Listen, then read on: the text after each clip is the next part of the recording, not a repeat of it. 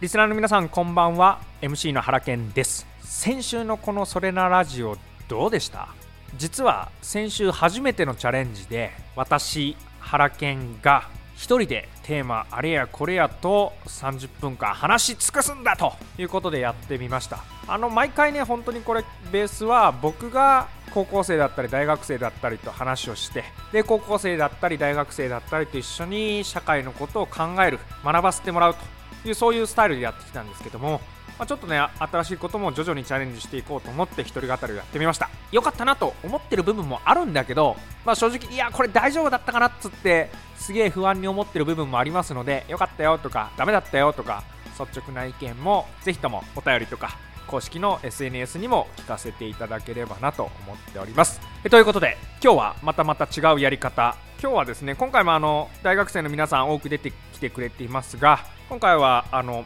初めてかな。僕がオンライン側で参加をする収録ということで、えー、やってみています。まあ、これも新たなチャレンジだったりもしますんで、まあ、そのチャレンジの部分で言うと若干音が聞きづらいところもあるかとも思いますけれどもご容赦いただきましてぜひとも今日も30分間お付き合いいただければなと思っております。それなラジオ原健と社会の冒険者たちスタートです。この放送はジャズ喫茶ジョーダンブロードナイトの提供でお送りします。自粛中は外食ができないから自炊が増えた。お母さんに LINE して我が家のレシピを聞いてみたけど文章からじゃ同じ味にするのって難しいね。お袋の味を動画で保存しませんか？撮影編集はブロードナイトへ。改めましてこんばんは MC の原健です。今日はなんと初めての登場の方大学生の方が3人来てもらってます。しかも全員ですね岡山大学の農学部の皆さんということでぜひ皆さん自己紹介をよろしくお願いします。秋坂です。足立です。メドです。よろしくお願いします。お願いします。お願いしますえっと秋坂さんも足立さんもメドさんも岡大の農学部の3回生。はい。はい。もうね、農学部のイメージがわかんないんですよ。あの、わかんない、わかんないこともないんだけど、なんか、いや、多分ね、こう、日々ちゃんと、と野菜とか果物と向き合ってんのかなとか、いやいや、そうじゃなくて、もう、なんかね、農業で、こう、世界をどうやって幸せにするかみたいなことを突き詰めてるのかなとか、いろんな、あの、僕なりの妄想はあるんですけども、果たして、岡山大学農学部の実態とはということで、ちょっと最初は、3人にいろいろ農学部の話をお聞きしたいと思ってます。よろしくお願いします。お願いします。お願いしますまず、ど、どうですかねなんで農学部を目指したのっていうところを聞いてみたいと思うんですけども、脇坂さんどうですか？私はもともと農業高校に通っていて、それで大学も農業を学びたいなと思って入りました。なるほど。え、ちょっとそれもうちょっと深掘りしたくなるんですけど、なんで農業高校に行こうと思ったんですか？あその理由は、まあ、うち別に農家とかじゃなくって、うん、普通の家だったんですけど、うん、姉が、まあ、なんでかよくわからないんですけど農業高校に入学してて私も同じ高校になるほどいや、やばいね、その話聞くと、今度はお姉さんに来てもらって、なんで農業高校に行こうと思ったんですか？って、どうやって妹に農業高校の良さをプレゼンしたんですか？とか聞きたくなるんですけど、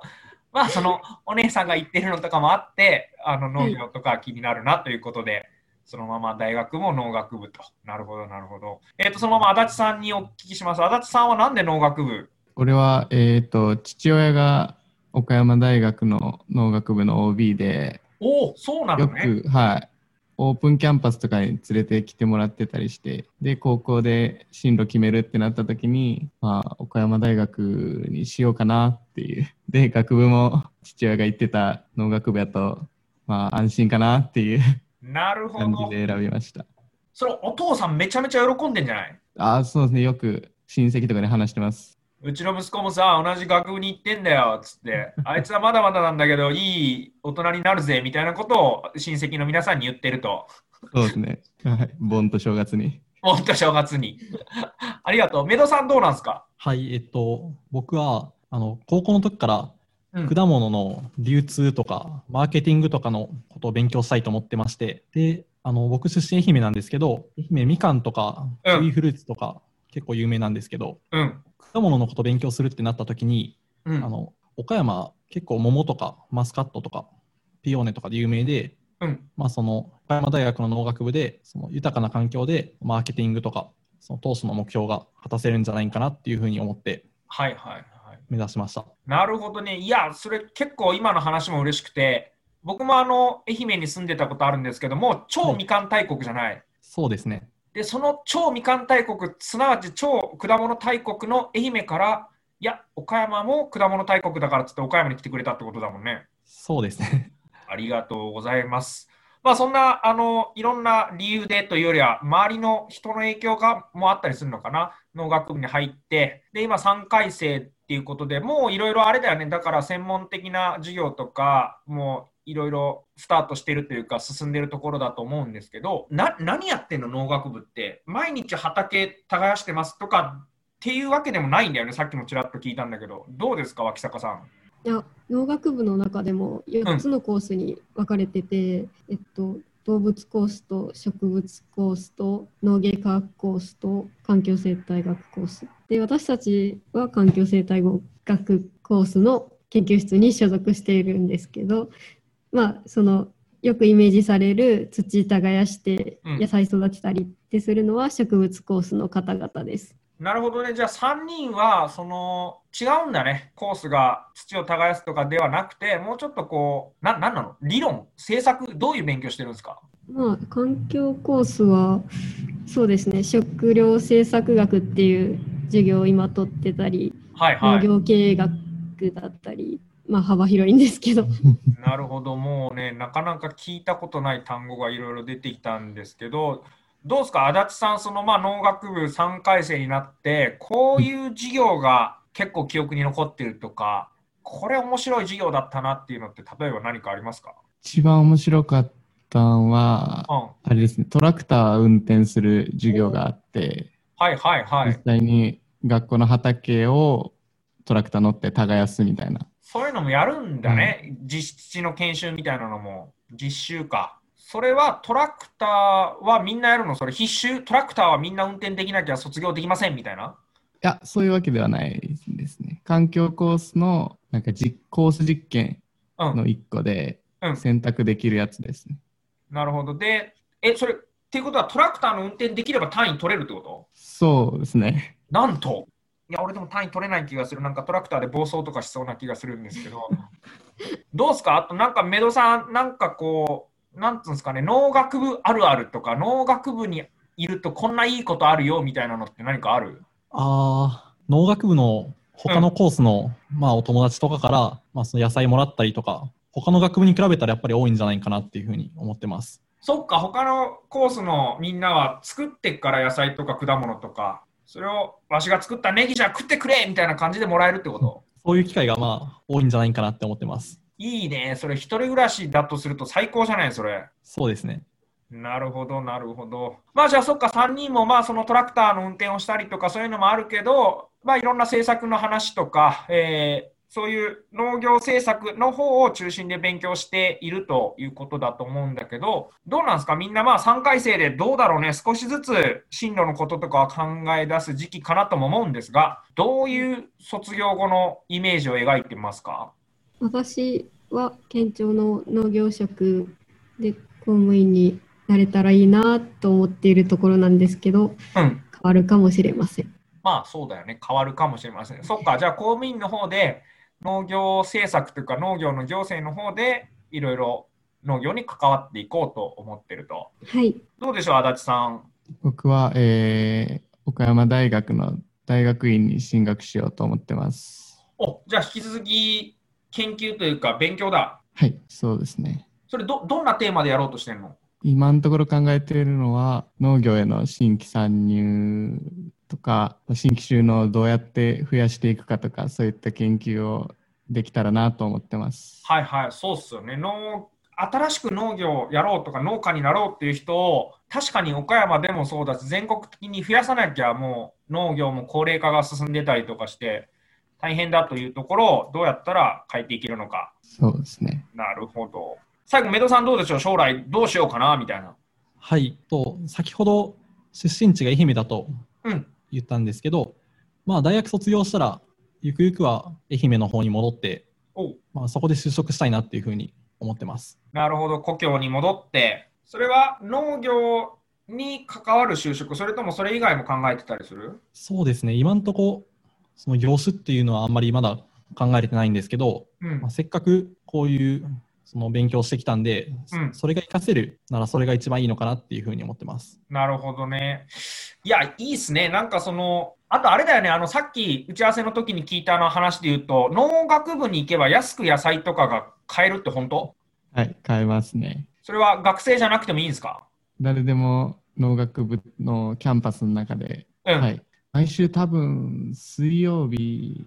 のお昼頃に、はい、農学部のキャンパスに来ていただければ野菜とか果物も出るんで買っていただけます。それは何よりの情報なのでぜひせっかくなんで僕もどっかのタイミングで行こうと思いますしリスナーの皆さんも毎週水曜日に農学部岡大の農学部キャンパスに行って安いそしてうまい食べ物を買ってみてもいかがかなと思います。前半は農学部、岡大の農学部3回生、脇坂さん、足立さん、メドさんに農学部の実態についていろいろお聞きしました。どうもありがとうございます。ありがとうございます。ありがとうございます。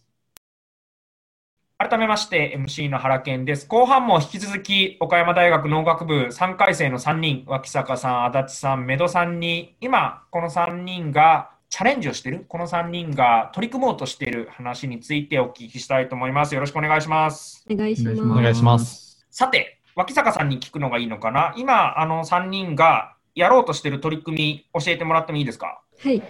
と私たちは同じ研究室の仲間なんですけど、うん、特許庁がやってる全国地域ブランド総選挙という事業に参加してます、うん、特許庁がやってるの？はい。の農水省とかじゃなくて？はい。特許庁がやっててはい、えっと、なんでかっていうと地域団体商標っていう制度があって、はいまあ、これは地域団体が使用する産品の名称を保護するっていう制度なんですけど、はいはいはい。まあ、知的財産に関わるっていうところで特許庁がやってます。それで、えーと、企画名として全国地域ブランド総選挙というものに関わってると、はい、どどういう関わり方なんですか？農学部の皆さんからして。これは農学部全体に来た話ではなく、うん、うちの研究室になぜか来た話で。あダイレクトで？はい、うんうん、教授にこれやらんかって言われて。あの皆さんがその今やってる地域ブランドは何を扱ってるんですか？えっと、そのさっき言った地域団体商標っていうので、まあ、岡山にもいくつかあるんですけど、備前焼とか笠岡ラーメンとか、うん、でその中でも私たちが取り組むのが岡山白桃です。岡山白桃、桃ですね、桃。桃です。もう岡山はどこ行っても桃太郎の話ばっかりで何かあれば桃太郎で全部岡山市のことを PR しようとしてるっていうところに、えー、僕は若干の怒りを覚えるところもあるんですけども 桃太郎以外はねえのかとか思うけどまあでも間違いないのは岡山白桃はめちゃめちゃ美味しいっていうのは間違いないと思うんでそれをぜひ広げていってほしいと思うんだけど、どうなの？具体的にその総選挙っていうのは何か投票を集めようとしてるの？みんなで。そうですね。この授業のコンセプトは学生の力で新たな地域ブランドの魅力を発掘発信発展させようみたいなことが公式で書いてたんですけど、はいはい、まあ全国で何20ぐらいだったかな、うん、そのぐらいのチームが参加してインスタグラムを使ってそれぞれの地域団体商標で持ってる、まあ、私たちだったら岡山白桃の魅力を PR していくっていうことをやってます。なるほど。じゃあ、インスタで白桃のことをいろいろと紹介してると。はい、これあの、他のお二人にもお聞きをしたいんだけど、具体的に白桃の何を PR していってるんですか？そうですね。やっぱり全国的に桃っていうと、赤い桃の方が一般的なのかなっていう中で、うん、岡山はわざとこう白くなるように作ってるんですよね。うんうん、でなんでそうするかとか白い桃の赤い桃と比べてどういうところがいいかとか、はい、そういった部分を、えー、インスタで発信してます。なるほど。じゃあもう続きはインスタ見てって言いたいけど、まあもうちょっとせっかくなんで、インスタの中身も教えてもらえればと思うんだけど、な、なんで白くしてんの？岡山の桃って。うん、もともとは、なんか、病害虫の予防で、うん、その果実に袋をかけて栽培する袋かけ栽培っていうのが始まったんですけど、はいはい。まあ、それが普及していてその手間をかけることで岡山はずっとやってるんですけど、うん、その白色にわざと作るのは見た目の上品さとか、うん、綺麗さとかあと重要なのが食感食感。はい。その袋をかけて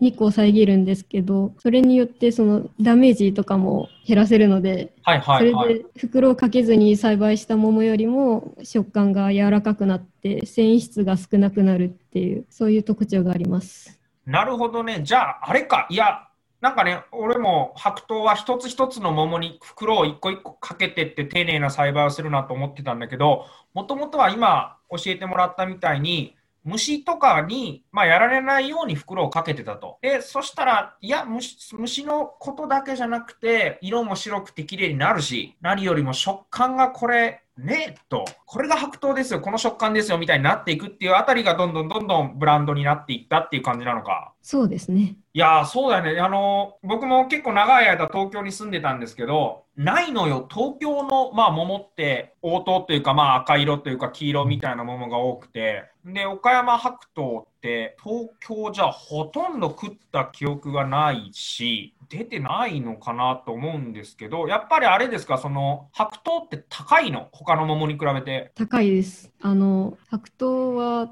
単価で世界一、え？世界一？日本一か。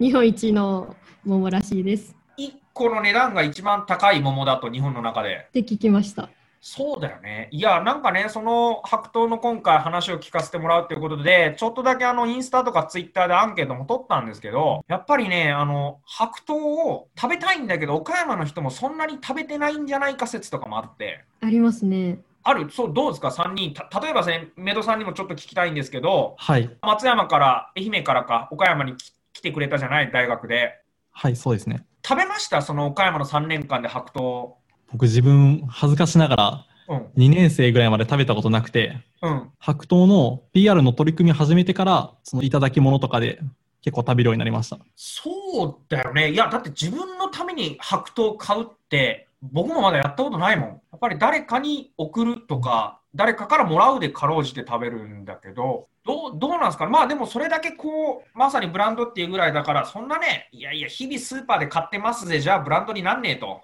まあ、愛媛のまさにみかんみたいな、本当にどこでも美味しいものが、あの安く、手頃な価格で手に入る果物っていうのも、それはそれですごい魅力あるけど、今回のまさにブランドっていうぐらいだから、白桃で、なかなか岡山に来ても食べる機会がないぐらいのものをこうしっかりと広めていくっていうこともうん日本の農業の力みたいなのかなと思うんですけどどうなんですか？その反響はインスタグラムいろいろ今運用してる中で。まあでもなんか全然知らない人にいいねをもらえたりはいはいはい嬉しいなと思う。なるほどね。ちなみにその地域ブランド総選挙のライバルに果物ってあるの？果物は多分ないですね。いろいろ河原とか、石川県かな？はいはいはい。河原とか、あとはご当地のカレーとかいろいろですね。なるほど、ね、食べ物だけじゃなく、いろんな特産品がエントリーしてます。そっか。一種格闘技戦なわけだね、完全にもうバラバラな戦いだと。そうですね。そうですね。これまあ、そうやってその特許庁の全国地域ブランド総選挙、それに岡山白桃を、まあ皆さんがいろいろ PR をしていっているっていうことだと思うんですけど、どう、例えばその、まあ僕も含めてだし、リスナーの皆さんとかが、その総選挙で岡山白桃を応援したいと思ったらどういうことができるんですか？インスタグラムをフォローして、うん、たくさんいいねをしていただけるとそうだよね。応援になると思います。ちなみにインスタグラムは何て探せば出てきますか？岡山白桃って検索したらアカウントが出てくると思います。ストレートなアカウント作ったね。でもあれか、でも逆にそのアカウントがまだ残ってたっていう時点で、そんなにインスタで PR を、岡山白桃の PR をしようと思った人が今までいないんじゃないかと思うと。ああ、確かに。なるほど。ぜひ、あのリスナーの皆さんも、まあ、インスタグラムという、まあ、写真とかね、動画がベースの SNS なんですけど、それをやってる方は、ぜひ、岡山白桃を検索していただいて、いろんな投稿にいいねをしてもらえればと思うし、まあ、もしもやってない方も、せっかくなんでね、自分のスマホの中で日々白桃が見れるっていうのはなかなか贅沢な体験だと思うので、インスタグラムもこれを機に始めてみてもいかがかなとも思います。まあ、そのインスタグラムでいいねを押せば、こう、岡山白桃への投票というか応援になるということなんですけど、その、この全国地域ブランド総選挙っていつまでやってるの？今月いっぱいです。今月いっぱい、11月いっぱいで、ぜひ岡山白桃へのいいねを押してくださいと。これあれだな、あの、白桃の終わったシーズンにあるっていうのが悔しいね。そうなんですよ。そうですね。白桃ドンピシャのシーズンだったらさ、岡山白桃食べたと、その人がインスタ検索して探すとかさ、まさにこんな美味しいのが今食べれるからみんな買ってねとか言えるんだけど、ちょっと時期がね、これ、岡山白桃にとってはもしかしたらアウェーな時期かもしれないけど、まあそこのもう乗り越えて、ぜひともいい順位を取ってもらいたいなと思います。お願いします。お願いします。お願いします。今日は前半後半続けて岡山大学の農学部の3回生、脇坂さん、足立さん、メドさんに農学部の話、あるいは今参加をしている全国地域ブランド総選挙、この中で岡山白桃を PR をしているという話をお聞きしました。皆さんどうもありがとうございます。ありがとうございます。ジャズ喫茶ジョーダン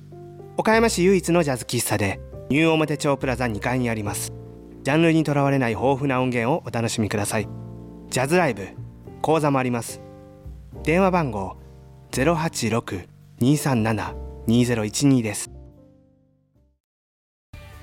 本日も30分間お付き合いいただきましてありがとうございました。ちょっと音声途中乱れたところもあったかと思いますけどもご容赦いただければなと思ってます、まあ、あの今週はあの岡山大学の農学部の取り組みということでなかなかやっぱ大学の中のこととか知らなかったし、まあ、そして岡山が地元で岡山にも住んで長いけど白桃のこと知らないこともあったりもしたのでいい勉強になりました。でねあの全くこう視点をわっと世界に移すとまあこの1ヶ月ぐらい特にまこの2週間ぐらいニュースはもうアメリカのトランプ大統領あるいはバイデン新大統領になるのかということがずっと報道されてきたと思います。びっくりですよね、あの、なんつうんすかね、投票日から投票結果決まるまで数日かかるし、まあ数日かかってバイデンさん勝利宣言したけど、いや、まだまだ負けたって認めてねえよみたいな、えー、そういう状況の、まあそういう日で今まだ収録をしてるんですけども、実はあのアメリカ大統領選挙のちょっとした小ネタを披露させていただくと、投票率なんですけどね、あんだけこう、もう両陣営めちゃめちゃ盛り上がってる。もうしかもなんかこう盛り上がり方がもう異常すぎて乱闘にまでなってるようなそんな盛り上がり方を見せてるアメリカ大統領選挙の投票率がどれぐらいかというと、まあ、今回はまだ出てないんですけども毎回大体50%から60%ぐらいの投票率なんですよ。どれぐらいの投票率かというと比較すると日本の衆議院選挙の投票率とほとんど変わんない。いや待てよと。日本の衆議院選挙そんなに盛り上がってるの見たことないよと。盛り上がりの部分で言うと明らかにアメリカ大統領選挙の方が盛り上がってるじゃないかと。まあまあ日本にいるものなのでね僕もメディアを通じてだけどそう思うこともあります、まあ、しかし結果投票とし投票率としては変わらない。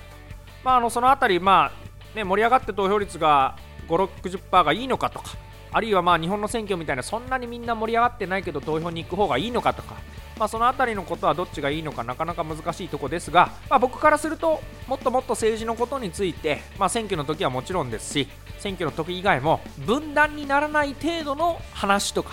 分断にならない程度の議論がもっと街中の日常で起こっていくような社会になった方がいいんじゃないかなと思ってますしそういう社会を作っていきたいかなと思ってます。だってだって政治のこと税金のこと政治家だけが語る話じゃなくてみんなで語らなきゃいけない。なんでかっつうとみんなの皆さんの生活とか皆さんの将来に関わる話だし皆さんの税金で行われている政治行政。その政治行政の話を一部の人たちだけしかしないとか、まあ、あるいはもういやいや政治の話タブーだからやめとこうよということはもったいないかなと思っているのでなんかもっとねいい意味でオープンに喋れるような政治とか選挙の環境も作っていければなと思っています。そしてもう一言だけ。じゃあそういう環境をどうやって作っていくかっていうと私も政治の側に立つ身として思うのはやっぱり政治家自身が違う意見とか違う考えをもっと尊重しなきゃいかんなと強く思ってます。これはあの与党野党関係なくやっぱり自分の意見はあると。で他の人の意見もある。意見の違いを認めた上でどうやって対話をしていくかだと思ってますのでただ意見の違う人をひたすらディスるとかえーとね、ネットとかで政治家自身がよ汚い言い方で相手のことを攻撃するとか揶揄するとかそういうのは僕はやりたくないし、まま、と言いつつやってたらお前あのツイートそうだろうとか、ま、突っ込んでもらえればいいんですけどもやりたくないしこれからもやらずに、ま、みんなで政治のこと選挙のこと政治家以外の人も語りやすい雰囲気を作っていきたいなと思っております。それではまた来週。この放送はジャズ喫茶ジョーダン。ブロードナイトの提供でお送りしました。